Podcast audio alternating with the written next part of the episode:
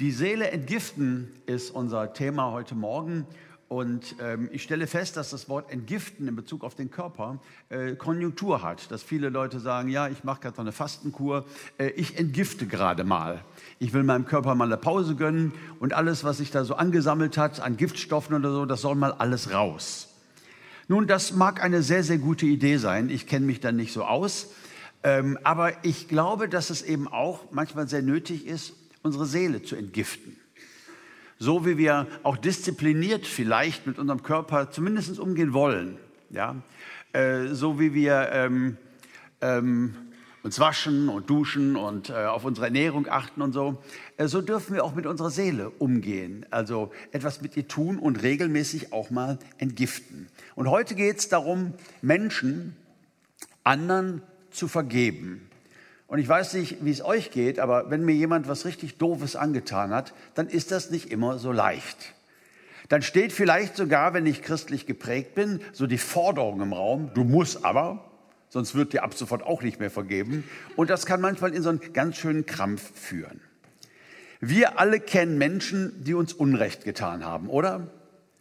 Gibt es hier jemand, der heute Morgen sagt, also ich bin so ein Glückspilz, mir hat noch niemals irgendjemand Unrecht getan in meinem ganzen Leben? Äh, wahrscheinlich nicht. Es gibt Leute, die uns verletzt haben, vielleicht sogar gedemütigt haben. Es gibt Menschen, die vielleicht dein Vertrauen missbraucht haben. Es gibt vielleicht einen Ex-Freund oder eine Ex-Freundin, äh, bei der du dich immer ausgesprochen hast und dann hast du festgestellt, sie hat das weitererzählt an andere Leute und die Freundschaft ist daran zerbrochen und etwas in dir ist irgendwie auch zerbrochen. Und unsere Reaktion, unsere menschliche Reaktion darauf ist natürlich, dass wir diese Person ablehnen. Ablehnung, Antipathie und dass wir anfangen, den anderen darauf zu begrenzen. Egal, was er noch macht oder was er noch tut, wenn du nur den Namen hörst, nein, das ist der, der mein Misstrauen, mein Vertrauen missbraucht hat. Das ist der, der mir so sehr geschadet hat. Du begrenzt den Menschen darauf. Und die Frage ist natürlich, ab wann wir von Hass sprechen wollen. Jetzt ist ja Hass etwas ganz, ganz Böses. Und jeder, der auch eine so eine christliche oder auch humanistische Grundprägung hat, der weiß, Hassen ist wirklich nicht gut. Deswegen definieren wir das gerne mal um. Aber was ist denn eigentlich Hass? Wenn nicht einen anderen Menschen nicht mehr annehmen zu können, sondern ihn ablehnen zu müssen. Das ist doch Hass, meine ich.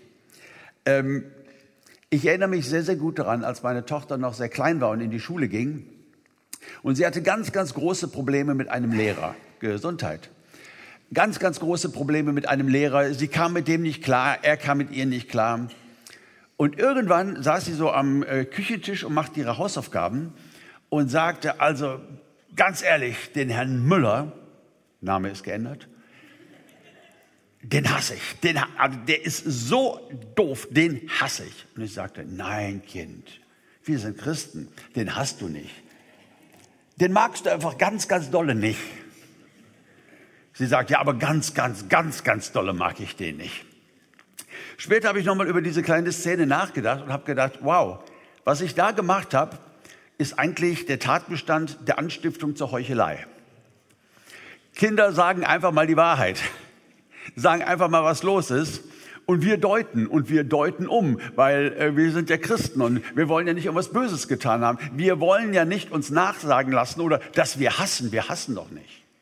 Und doch ist Hass ein menschliches Phänomen, wo Leute dich enttäuscht haben, wo Leute dir Schlimmes angetan haben.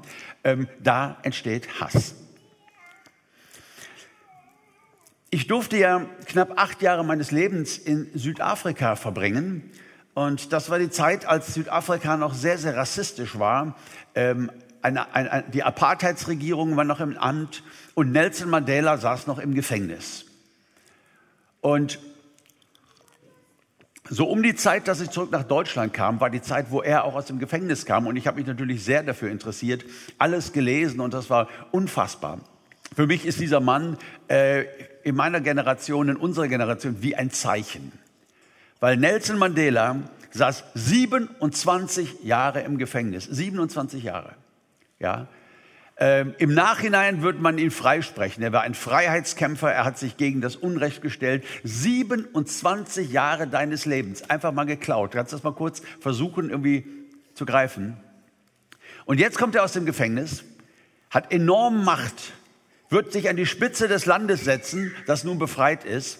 Und alle rechneten damit, dass das geschieht, was in vielen Ex-Kolonien halt geschieht. Wenn die Einheimischen übernehmen, ist da so viel Hass, ist da so viel Wut, ist da so viel Verletzung angestaut, dass es zu einem Bürgerkrieg kommt, dass alle, die ihnen das angetan haben, jetzt bluten sollen.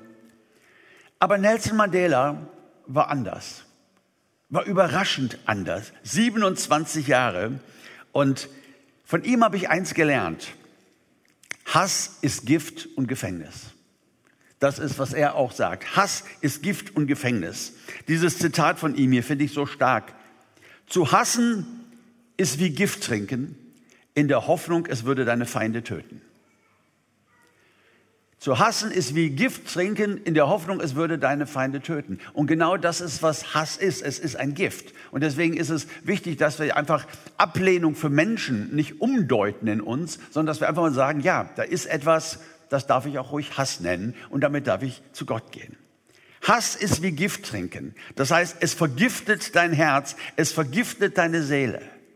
Je mehr Menschen es gibt, auf die du schlecht zu sprechen bist, denen du Sachen vorwirfst, wo du Groll und Hass in deinem Herzen hegst, desto mehr lädst du Negativismus ein, desto mehr verbittert man eben, desto mehr kommt es zu einer gewissen Herzenshärte, zu einem gewissen Zynismus, wenn man an Menschen denkt, wenn man über Menschen redet und zu einem Misstrauen, dass man keinem mehr so richtig trauen kann. Dieses Gift, das vergiftet deine Seele und der andere, ja, das ist ja keine Rache, du triffst ihn ja nicht. Ja, nein, nein, du vergiftest dich selbst. Deshalb ist es so wichtig, dass wir da immer mal hinschauen, wie können wir unsere Seele immer wieder entgiften. Dann kommt der Verlust von Lebensfreude. Du verlierst Dynamik, du verlierst Kraft. Hassen, das, das, das kostet Kraft, das macht etwas in dir. Du verlierst deinen Optimismus und manche Menschen werden sogar körperlich krank. Hass und Verbitterung kann sogar Krankheit in deinem Leben fördern. Da, wo wir positiv sind, hoffnungsvoll sind, optimistisch sind, weiß jeder, das ist gesund, sagte jeder Arzt. Und da, wo wir hassen, da, wo wir negativ sind, da, wo wir verbittert sind, das ist eben auch ungesund. Also braucht es neben der Entgiftung deiner Leber und deines Körpers auch immer wieder mal die Entgiftung der Seele. Mandela gebraucht ein zweites Bild. Er gebraucht das Bild vom Gift und er gebraucht das Bild vom Gefängnis. Er sagte, als ich meine Zelle verließ und zu dem Tor gebracht wurde, das zur Freiheit führte, wusste ich, dass wenn ich meinen Hass und meine Verbitterung nicht zurücklassen würde, so wäre ich immer noch im Gefängnis. Was für ein Satz. Nach 27 Jahren, Sie führen mich an diese Tür, nach 27 Jahren Unrecht und, und, und mich eingesperrt wie ein Tier. Er sagt, und ich wusste, wenn ich meinen Hass nicht in dieser Zelle lasse, dann bleibe ich im Gefängnis. Und genau das ist es. Hass und Verbitterung und negative Gedanken über andere Leute. Sie engen uns ein. Sie bringen uns in Gefangenschaft. Sie machen uns unfrei. Vielleicht gibt es ja Leute, an die man andauernd denken muss. Eigentlich willst du gar nicht mehr an den denken. Aber immer wieder siehst du diese Situation und du musst dir Sachen vorstellen. Du musst dir vorstellen, wie du dem äh, mal richtig was vor die Birne knallst. Wie du dem mal richtig die Meinung sagst. Du musst dir vorstellen, wie du ihn demütigst vor anderen Leuten bis hin zu Gewalt kann man sich Dinge vorstellen. Und das macht uns unfrei. Und das kostet ungeheuerlich viel Kraft. Wenn von der Person geredet wird, dann musst du immer auch negativ etwas sagen oder zumindest ähm, ist die Versuchung sehr, sehr groß. Und du kannst nicht frei und unbefangen mehr auf vieles zugehen, je mehr Hass es in deinem Leben gibt. Hass engt dich ein. Hass raubt dir deine Freiheit und so viele Dinge kannst du nicht mehr tun und angehen.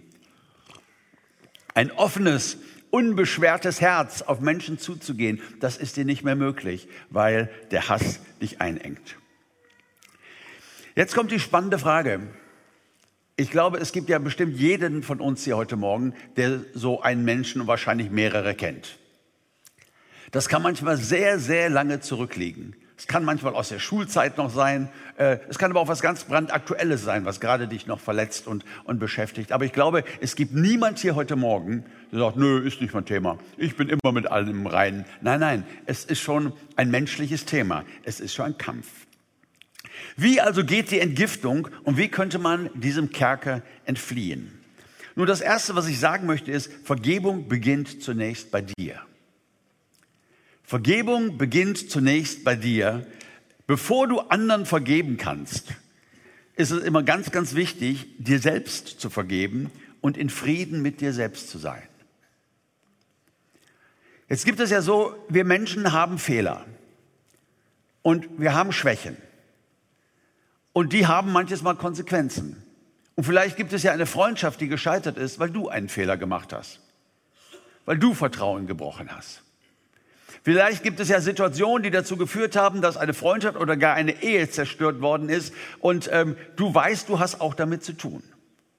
Ja, ähm, oberflächlich, so sagt man, nein, ich hab doch nur und hat man seine Erklärungen und wenn andere einen darauf ansprechen, kann man sich rechtfertigen. Aber es gibt auch eine Seite in dir, die weiß Bescheid. Die weiß, das war nicht toll. Die weiß, das war nicht in Ordnung und wirft dir das auch vor. Vor anderen magst du dich rechtfertigen, aber es gibt Momente vor dir selbst, wo du einfach spürst, das war nicht okay. In der Psychologie, da spricht man von einem inneren Richter oder einem inneren Kritiker, der auch in dir ist, der dich geprägt hat von Kindesbeinen an, was gut und falsch ist. Ähm, sehr oft die Werte deiner Väter, deiner Mütter, äh, der Generation vorher werden in dich hineingeprägt. Und das ist meist auch ein ziemlich unerreichbarer Standard. Und so gibt es so viele Leute, die mit Selbstablehnung leben. Wenn du denen das so sagst, ey du, lebst du eigentlich mit Selbstablehnung? Ja, das wird keiner sagen. Nein, nein, äh, ich stehe zu mir und ich will auch selbstbewusst sein und so weiter. Und trotzdem, das ist, mag auch alles stimmen, trotzdem gibt es diese andere Seite. Trotzdem gibt es diese andere Seite, dieses Gefühl, es reicht nicht, was ich lebe und was ich hier zusammenlebe. Und trotzdem gibt es immer mal wieder den Kampf mit einem ganz, ganz schlechten Selbstwertgefühl. Hör dir mal zu, wenn du über dich selbst redest, finde ich immer sehr, sehr aufschlussreich.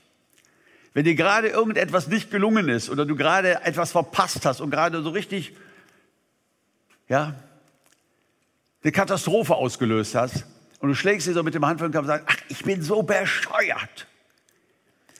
Jedem anderen, den du mit der Hand vor den Kopf schlägst und sagst, du bist so bescheuert, wird zu einer Anzeige führen. Und es ist völlig klar, dass es völlig unakzeptabel ist. Eine Beleidigung und so, aber der eigene Kopf, da geht das schon mal viel schneller. Und du sagst, ich meine das nicht so. Ja, etwas in dir meint das schon so. Geh mal davon aus, dass wir alles meinen, was wir sagen. Vor allem, wenn wir es spontan sagen. Geh mal davon aus, dass wir das wirklich in uns tragen, eben auch dieses Stück Selbstablehnung. Und Versöhnung mit dir selbst, inklusive deiner Schwächen und Fehler, die werden ja nicht aufhören. Vielleicht sich ein bisschen bessern, aber wir bleiben ja Menschen. Versöhnung mit dir selbst, inklusive deine Fehler und Schwächen, ist eine Voraussetzung, um anderen vergeben zu können. Du kannst den Groll nicht loslassen, wenn in deinem Leben Ablehnung gegen dich selbst existiert. Das ist der Kampf und das ist der Weg. Es gibt eine Strategie der vergifteten Seele, auch mit Selbstablehnung umzugehen, nämlich meine eigenen Fehler zu verharmlosen und das, was andere tun, zu katastrophisieren. Jesus sagt manchmal so extreme Sachen. Er hat, sagt hier etwas in einem Satz in Matthäus 7, das bringt er so richtig voll auf den Punkt. Das ist so menschlich. Er sagt in Matthäus 7, Vers 3, wie kommt es, dass du den Splitter im Auge deines Bruders siehst, aber den Balken in deinem Auge nicht bemerkst? Ich weiß nicht, ob die Leute schallend gelacht haben, als er das gesagt hat, weil das ist ja wirklich sehr, sehr überzogen. Aber äh, versuch dir das doch bitte mal vorzustellen. Du hast einen, du bist unterwegs und du siehst einen Menschen und er hat einen Splitter. Was ist ein Splitter? Ein Splitter ist immer was Kleines, ne? Wenn du irgendwo jemand einen Splitter äh, im Finger hast und so unangenehm ist was Kleines. Und dann kommt dir einer entgegen und sagt, hey, Sie haben da einen Splitter, darf ich Ihnen mal helfen? Und dieser sagt, und selber hast du einen Balken im Auge. Ein, ein, ein, ein Balken. Aber das ist es eben, was wir Menschen haben. Wir haben blinde Flecken. Ja, und indem ich den anderen kritisch betrachte und sage, guck mal, der hat doch einen Splitter. Und indem ich diesen Splitter groß rede, ja, ist das ein Versuch der Seele, meinen Balken zu verharmlosen um mein eigenes Versagen, um meine eigenen Fehler, die im Raum stehen. Dann muss ich mich auf das Versagen des anderen fokussieren, daran festhalten, damit mein eigenes nicht so weh tut. Das heißt, der erste Schritt, um versöhnt zu sein mit deinen Feinden oder mit den Leuten, die dich verletzt haben, mit den Leuten, von denen du nichts mehr wissen willst, von den Leuten im Kerker deines Herzens. Der erste Schritt ist ein Schritt auf dich selber zu, deine eigenen Fehler und Schwächen und dir selbst von ganzem Herzen ähm, zu vergeben. Du sagst, Uwe, das klingt so schön, klingt auch richtig, aber wie kann das denn gehen? Nun, da gibt es einen weiteren Schritt, der ist äh, unabdingbar, und zwar, dass wir den Gott der Versöhnung wirklich kennenlernen. Es gibt einen Gott der Versöhnung. Ich finde, das ist einer seiner schönsten Namen. Ein Gott der Liebe, ein Gott der Versöhnung. Und wisst ihr, was ich so interessant finde? Es gibt ja etwas, das alle Menschen auf dieser Erde gemeinsam haben, und zwar seit Jahrtausenden. Nämlich Religion. Der Glaube daran, dass es mehr gibt, als was ich sehen kann und so weiter. Der Atheismus ist eine ganz, ganz neue menschheitsgeschichtliche Entwicklung. Das gibt's äh, gerade mal 200, 300 Jahre. Aber Jahrtausende macht die Menschen eins aus, sie haben Religion. Und auf jedem Kontinent. Und die kannten sich ja gar nicht. Die konnten sich ja gar nicht absprechen. Es scheint, als dass seit jeher der Mensch ein instinktives Gefühl dafür hat, es gibt mehr, als was ich sehen und was ich hören kann. Und dass er sich schuldig fühlt, dass er Opfer bringen muss. Das ist doch erstaunlich, dass Opfer gebracht wurden, zum Teil auch Menschenopfer oder Tiere oder irgendwas, weil instinktiv der Mensch spürt, da ist was nicht in Ordnung zwischen mir und Gott. Ich finde das, ich das so hochinteressant. Wer hat denen das denn gesagt? Da war noch kein Prediger, kein Pfaffe, der einem Schuldgefühle einreden konnte. Sondern seit Jahrtausenden die unterschiedlichsten Religionen und das, was sie oft verbindet, sind ihre Altäre. Frieden mit Gott zu finden, ihn gnädig zu stimmen, Vergebung zu erwirken. Das scheint so ein richtig menschliches Anliegen zu sein. Schuldgefühle zu haben, schlechtes Selbstwertgefühl. Ein menschliches Problem zu allen Zeiten, in allen Kulturen. Es ist nichts Neues und es betrifft jeden. Der Mensch will nach gewissen Werten leben und hat auch eine Erwartung an sich und dann scheitert er. Ja, und dann scheitert er. Und da rauszukommen, gibt es einen ganz, ganz wunderbaren Weg. Die Bibel ist sehr eindeutig, nämlich den Gott der Vergebung kennenlernen. Den, den alle suchen. Den, den alle suchen. Religion ist ja nichts anderes als die Suche nach Gott. Den, den alle suchen, der hat sich uns offenbart, der ist Mensch geworden, Jesus Christus, und er ist der Gott der Versöhnung. Menschen wissen instinktiv, es trennt mich etwas von Gott. Instinktiv. Das ist der Ausdruck in allen Religionen. Irgendwas trennt mich von Gott. Und deshalb haben wir dann ein Schuldproblem. Der Mensch ist von Gott abgefallen, das lehrt uns die Bibel ganz am Anfang der Menschheitsgeschichte. Er hat sich umgedreht und ist von Gott weggegangen. Und es gab einen Bruch zwischen Mensch und Gott vor langer, langer, langer Zeit. Und ich finde es so interessant, wie sehr das Menschen spüren bis heute. Es gibt da was. Es behindert mich da was. Es gibt da Schuld. Es stehen da Dinge im Weg. Und die gute Nachricht ist, dass wir einem Gott dienen, einem Jesus Christus dienen, der absolut Liebe ist und eben Vergebung und Versöhnung ist. Gott bietet uns völlige Vergebung und Versöhnung an als ein Geschenk. Der Apostel Johannes schreibt in 1. Johannes 1 von Vers 8, wenn wir behaupten, sündlos zu sein, betrügen wir uns selbst, dann lebt die Wahrheit nicht in uns. Wenn wir aber unsere Sünden bekennen, dann erweist sich Gott als treu und gerecht. Er wird unsere Sünden vergeben und uns von allem Bösen reinigen. Wow. So einfach ist das, Uwe? Ja, steht hier.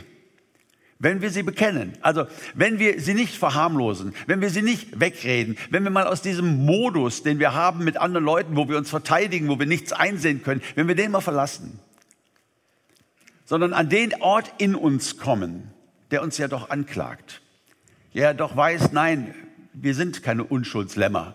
Nein, wir haben Fehler gemacht. Ja, wir waren egoistisch. Ja, wir haben überreagiert in Situationen. An diesem Punkt zu kommen und dazu zu stehen. Dein Versagen ist menschliches Versagen, was jedem passieren könnte. Das Versagen von Menschen hat immer Gründe, hat immer Hintergründe, hat mit Prägung zu tun und so viele Dinge. Aber Gott sagt, sei es drum, komm zu mir und steh zu dem, was nicht in Ordnung war. Immer wieder neu. Und ich verspreche dir, ich vergebe dir. Es heißt, dann ist er treu und gerecht. Das heißt, es ist unmöglich, zu Gott zu gehen, zu, deiner, zu deinen Fehlern, zu deinem Versagen zu stehen, ohne Vergebung zu erlangen. Dann wäre er ja untreu und ungerecht. Und das können wir ausschließen.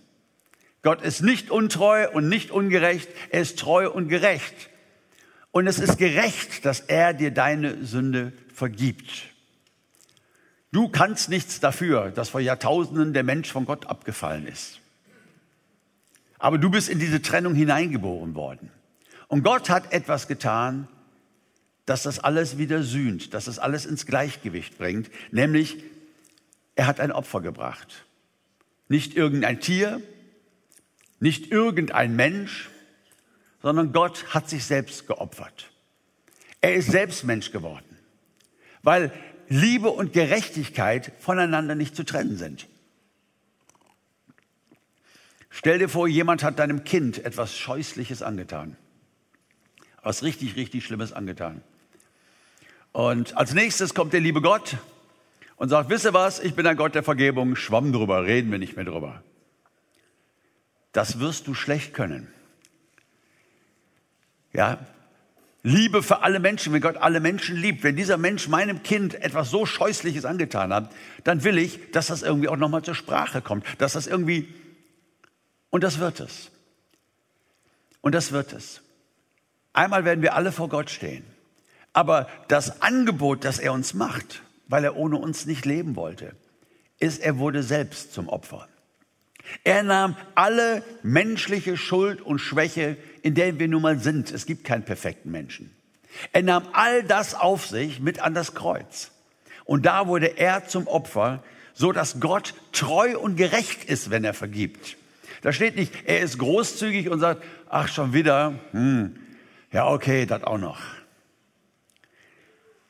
Nein, es ist bezahlt. Er hat einen Weg gebahnt und wenn wir kommen und dazu stehen und ihn bitten um Vergebung, ist er treu und gerecht und er reinigt uns von aller, aller Sünde. Und diese Reinigung von der Sünde, die will dich zu einer Versöhnung mit dir selbst führen. Das ist ganz, ganz wichtig.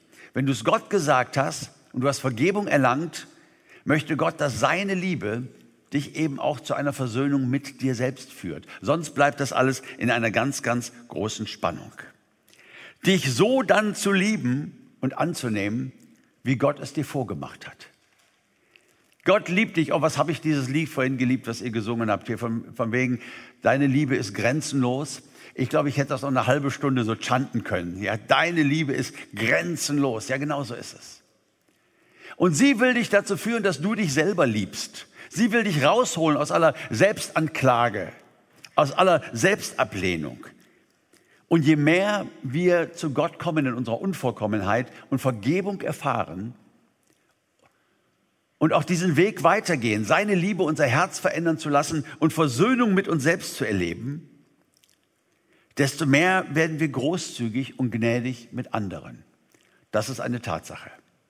Je mehr Gnade wir erfahren haben, Je mehr wir in uns ruhen, je mehr wir sagen, ich bin ich und Gott hat mich so gemacht mit Stärken und Schwächen, ich weiß, ich habe manchen Bock geschossen und so weiter. Je mehr wir in uns ruhen, desto weniger brauchen wir anderen Leuten ihre Fehler vorzuhalten. Menschen, die mit sich selbst versöhnt sind, sind versöhnliche Menschen, sind positive Menschen. Menschen, die viel Gnade genommen haben, können viel Gnade geben. Menschen, die grenzenlose Liebe erfahren haben, können eben auch grenzenlos lieben. Das ist die Sache der Entgiftung der Seele. Es beginnt bei dir. Deine Fehler, deine Schwächen, Vergebung zu erleben und versöhnt mit dir zu sein. Und du wirst sehen, so gewisse Leute, denen man nicht vergeben kann. Ja? Du wirst sehen, es ändert sich etwas an deinem Herzen. Also mal so ein erstes Fazit ist, Entgiftung der Seele beginnt damit, dass wir zu Gott gehen und dass wir uns vergeben lassen. Es beginnt damit einzuräumen, ja, dass auch wir Sünder sind, um mal dieses alte biblische Wort zu gebrauchen, dass wir Versager sind, dass wir Fehler gemacht haben, dass wir egoistisch sein können, dass wir unsicher sein können und da heraus doof reagieren können, dass wir beleidigt haben, dass wir unschöne Sachen gesagt, dass wir hinterm Rücken geredet haben. All das, ja, es ist wahr, das haben wir getan. Danke, Jesus, dass du das Opfer geworden bist. Danke, dass du treu und gerecht bist und mir vergibst. Und dass ich diese deine Liebe erleben darf. Wie sehr du mich begehrst, wie sehr deine Liebe grenzenlos ist für mich. Dass du für mich gestorben bist, dass deine Liebe für mich so unfassbar ist und Bitte nimm mich an die Hand und hilf mir, mich selbst genauso auch zu lieben. Weil die Sache ist ja dann, christliche Ethik basiert ja auf den Nächsten lieben wie mich selbst. Und wenn du dich selbst hasst, bin ich nicht ganz sicher, ob ich von dir geliebt werden möchte. Verstehst du? uns selbst zu lieben. Ich meine nicht arrogant und abgehend, das ist das Gegenteil. Das ist wieder so, ähm, so Konstrukte der Seele, um uns zu schützen, arrogant und von oben herab. Und so. Nein, nein, wahre Selbstliebe, versöhnt mit dir selbst sein, hat das überhaupt nicht nötig. Und auf einmal merkst du, wie Vergebung gelingen kann, wenn du selbst Vergebung und Selbstliebe erlebt hast. Es beginnt mit einer Entscheidung. Das möchte ich noch einmal unterstreichen. Es beginnt mit einer Entscheidung und nicht mit versöhnlichen Gefühlen. Ich erinnere mich immer wieder daran, dass ich schon als Jugendlicher ja ähm, unterwegs war, auch äh, mit der Bibel, und ähm, ich wusste, dass ich vergeben musste, wenn mir jemand etwas getan hat. Aber manches Mal, da saß der Stachel so tief, und ich dachte, ich kann nicht vergeben. Mist. Aber wenn ich nicht vergeben kann, dann wird mir ja auch nicht mehr vergeben. Dann trennt mich das ja vielleicht von Gott. So dieses, ähm, kennst du das? Dieses Gefühl, ja, ich, ich würde ja irgendwie, aber ich kann nicht. Ich kann nicht. Die Wunde ist auch noch frisch. Und äh, wie soll ich jetzt damit umgehen? All dieser religiöse Druck, ähm, das ist nicht, was Gott meint. Sondern Vergebung beginnt nicht mit versöhnlichen Gefühlen, sondern mit einer Entscheidung. Die erste Phase um klarzukommen mit Verletzung. Es geht zu Gott und schimpfe und heule und tob dich aus. Schlag um dich, wenn du möchtest. Geh zu Jesus mit deinem Schmerz. Es ist nicht möglich, verletzt zu sein und zu sagen, ja, Herr, klar, ich muss ja jetzt vergeben, also mache ich mal. Das, das geht nicht. Es ist ein einziger Krampf. Du darfst zu Jesus gehen, der Mensch geworden ist, und du darfst dich ausweinen. Du darfst sagen, Jesus, das war so gemein. Ich habe dem so vertraut. Und da geht so, das, was du vielleicht der besten Freundin oder dem besten Freund, ja, wenn du dich so richtig auskotzt, wenn ich das mal so sagen darf, wo deine ganze Bitterkeit, deine ganze Enttäuschung, dein ganzer Schmerz so rauskommt, ja, tu das. Tu das, das ist ganz, ganz wichtig für deine Seele. Vergebung meint niemals, deine Seele zu unterdrücken und Gefühle umzudeuten. Nein, du hast einen Jesus Christus, der Mensch geworden ist, der weiß, was Verrat ist. An dem Abend vor seinem Opfertod nahm er das Brot und brach es und einer Judas saß mitten mit am Tisch und er wusste es. Ein enger, enger, enger Freund, ganz nah dran an Jesus. Verrat. Jesus weiß, was Verrat bedeutet. Jesus weiß, was es bedeutet, verletzt zu sein von Menschen, enttäuscht zu sein von Menschen. Du darfst zu ihm kommen und du darfst das alles rausschreien. Rausweinen. Ja, schimpfen wie ein Rohrspatz.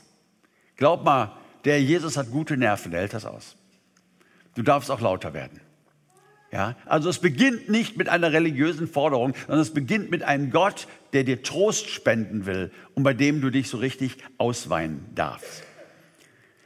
Und dann bittest du Jesus, dir zu helfen, deinen Hass und deinen Groll zu besiegen. Und vielleicht ist es auch manchmal eine richtig gute Idee, mit jemand gemeinsam zu beten. Ich denke, in der Regel ist das eine gute Idee.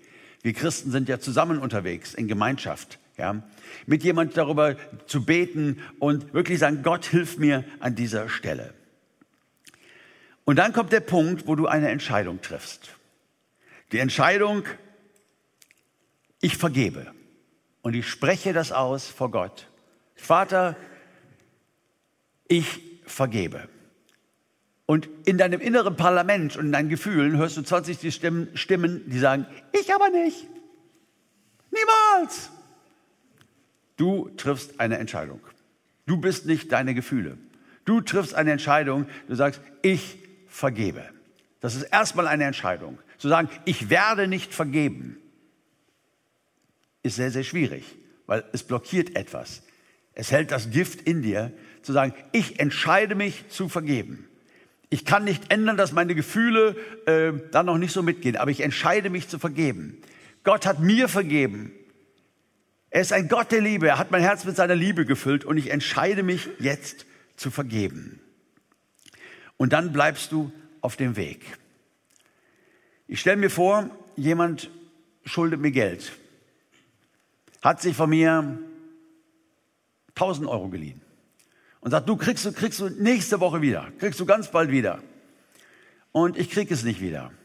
Und ich kann ihn irgendwo nicht erreichen. Und jetzt hätte ich selber gebraucht und kann jetzt was nicht bezahlen, was ich eigentlich bezahlen müsste, komme in eine schwierige Situation und der meldet sich einfach nicht und ich bin enttäuscht. Ich habe ihm vertraut. Er war mein Freund. Und wisst ihr, in dem Moment, wo ich sage, wenn ich ihn dann mal kriege, die 1000 Euro kannst du behalten, weil er sie sowieso nicht hat, weil er sowieso nicht kann. Das ändert noch deine Gefühle nicht, aber es ist ein gutes Bild für was Vergebung wirklich meint. Deine Gefühle sind immer noch enttäuscht. Du hast vertraut, dein, dein, dein Freund, und der hat dir das angetan. So egoistisch, so gemein. Deine Gefühle sind immer noch verletzt. Aber diesen Geldbetrag, das ist ja eine Frage der Entscheidung. Ich vergebe dir 1000 Euro.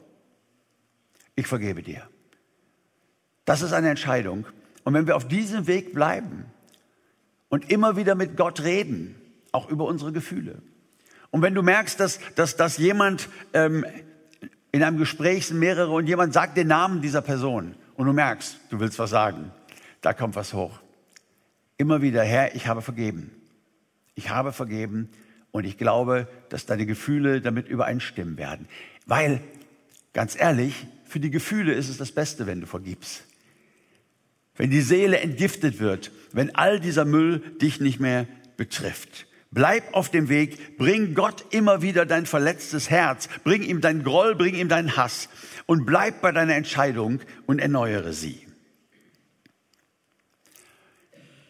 Eins ist mir noch wichtig zu sagen. Vergebung bedeutet nicht, dass alles ist wie vorher. Ja, also wenn mich jemand betrogen hat und, und ich sage, du, ich habe dir jetzt vergeben, er sagt, ach, da bin ich aber dankbar. Du, hör mal, könntest du mir noch mal 1000 Euro leihen? Könnte es sein, dass ich Nein sage. Ja, aber du hast doch vergeben, vergeben und vergessen. Ja, äh, schon, schon. Ähm, Im Sinne von vorwerfen und vorhalten und ja, ich wollte frei werden vom Gift, ich wollte raus aus dem Gefängnis. Aber natürlich lerne ich auch was dazu im Leben. Ja, ich muss mich nicht wieder schlagen lassen. Ich muss mich nicht wieder ausnehmen lassen. Ich muss mich nicht wieder demütigen lassen. Nein, ich kann mich abgrenzen und ich kann einen anderen Weg gehen. Das hat nichts mit Vergebung zu tun. Unilaterale Vergebung, also Vergebung, die einfach von dir ausgeht, um, um die keiner gebeten hat, ist wichtig für dich. Ist wichtig für deine Seele. Ist wichtig für deinen Frieden. Und du kannst den anderen gehen lassen aus der Zelle deines Gefängnisses. Du kannst ihn gehen lassen und du kannst Frieden darüber finden. Ich war vor, einigen, vor einiger Zeit in Thailand ähm, auf einer Reise für Schlussstrich. Und ähm, wir besuchten dort äh, eine Schule, die wir finanziell auch unterstützen. Äh, eine Schule für Kinder, die sonst niemals auf eine Schule gehen konnten. Und so lernte ich alle möglichen Leute kennen und war sehr begeistert und sah die Kinder dort und äh, die wir dann aus den Slums holen und die kriegen eine Ausbildung und war sehr bewegt von alledem. Und in der Nacht, in den Morgenstunden, hatte ich einen Traum, werde ich nie vergessen. Mein alter Mathelehrer, Herr Müller, Name geändert, erschien mir im Traum. Und so im Halbschlaf spürte ich irgendwie auch eine Stimme in meinem Herzen, wäre es nicht mal Zeit, auch auszusprechen, ich vergebe ihm? Also ich, ne? ich war ja, wisst ihr ja, ein, ein pädagogisch hochinteressantes Kind und nicht jeder wusste äh, damit umzugehen und äh, Herr Müller ganz besonders nicht. Sport und Mathe. Ja, ja. Und auf einmal dachte ich, das kann doch nicht sein. Ähm, ich bin in meinen 50ern und auf einmal merke ich, hey, mit allem Predigen, mit allem, ist, ich habe auch nicht mehr viel an ihn gedacht, aber wenn, da war was. Und einfach zu sagen, fast im Halbschlaf, ja, ich treffe eine Entscheidung. Ja, ich vergebe Herr Müller. Ja, das mache ich. Und, ich. und das war in dem Fall auch gar nicht leicht, das ist ja nun sehr, sehr lange her. Ich habe nicht mehr dran gedacht. Aber da war etwas und ich habe es losgelassen. Am nächsten Tag fragte mich, wie kann das denn sein? Ich bin hier in Thailand, tausend Eindrücke und was. Wieso spricht Gott jetzt mit mir über Herr Müller und Sachen, die über 40 Jahre her sind? Und dann wurde mir klar, ach, ich habe gestern einen jungen Mann kennengelernt, einen Lehrer. Und ich habe super sympathisch. Und ich habe ihn gefragt, was er denn unterrichtet. Und er sagte Sport und Mathe. Ich habe nicht an Herrn Müller gedacht, aber im Schlaf morgens, ja, spürte ich, wie der Heilige Geist zu mir kam und mir sagt, Uwe, da kannst du noch frei werden, da kannst du noch entgiften. Und ich habe mich entschieden, ihn freizulassen. Und das möchte ich mit jedem Menschen, gegen den ich etwas habe. Ja, ich möchte es für mich und dann natürlich auch für uns alle, weil das unsere gesamte Gemeinschaft prägen wird. Lass uns das Angebot ausnutzen, zu Gott gehen mit unserer Schuld, Vergebung erlangen, anderen vergeben, uns auf den Weg machen der Versöhnung. Und das bringt ganz, ganz viel für unser Leben. Amen. Ich würde sehr gerne noch mit uns beten dürfen. Wenn ihr mögt, dürft ihr gerne dazu aufstehen.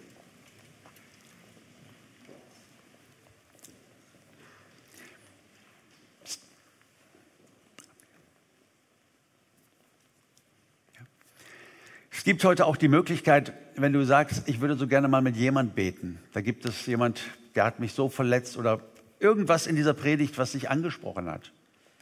Oder auch wenn du sagst, den Gott der Versöhnung, den Gott der Vergebung, das hat mich angesprochen. Ich hätte da noch Fragen zu. Ich würde auch gerne, dass jemand mit mir redet oder mit mir betet. Ich würde gerne einen Schritt darauf zumachen. Ja, es gibt hier zu meiner Linken eine Ecke. Ähm, dort wirst du direkt im Anschluss an den Gottesdienst Menschen finden, die bereit sind, dir zuzuhören, mit dir zu beten und für dich da zu sein. Nutz das doch bitte, wenn du möchtest. Gott ist hier heute Morgen. Und dieser Gottesdienst kann dein Leben für immer verändern, wenn, wir, wenn du dich auf Gott einlässt. O himmlischer Vater, du Gott der Vergebung. Du Gott der Versöhnung und der Liebe und der Gemeinschaft. Wie schön ist es, dass wir uns deine Kinder nennen dürfen. Jesus Christus, danke, dass wir dir nachfolgen, dem Versöhner. Eine Welt voller Hass und voller Streit. Du bist schuld, nein, du bist schuld, ich bin nicht schuld, du bist schuld. Und du, Jesus, der einzige Mensch, der nicht schuld war an gar nichts. Du hast gesagt, dann bin ich eben schuld. An allem. Und du hast die Schuld der Menschheit auf dich genommen. Und du hast uns zu Kindern Gottes gemacht, uns vergeben, uns zu Kindern Gottes gemacht. Und du hast gesagt, folge mir nach und wir dürfen in deiner Nachfolge sein und auch lernen, Vergebung und Liebe zu praktizieren.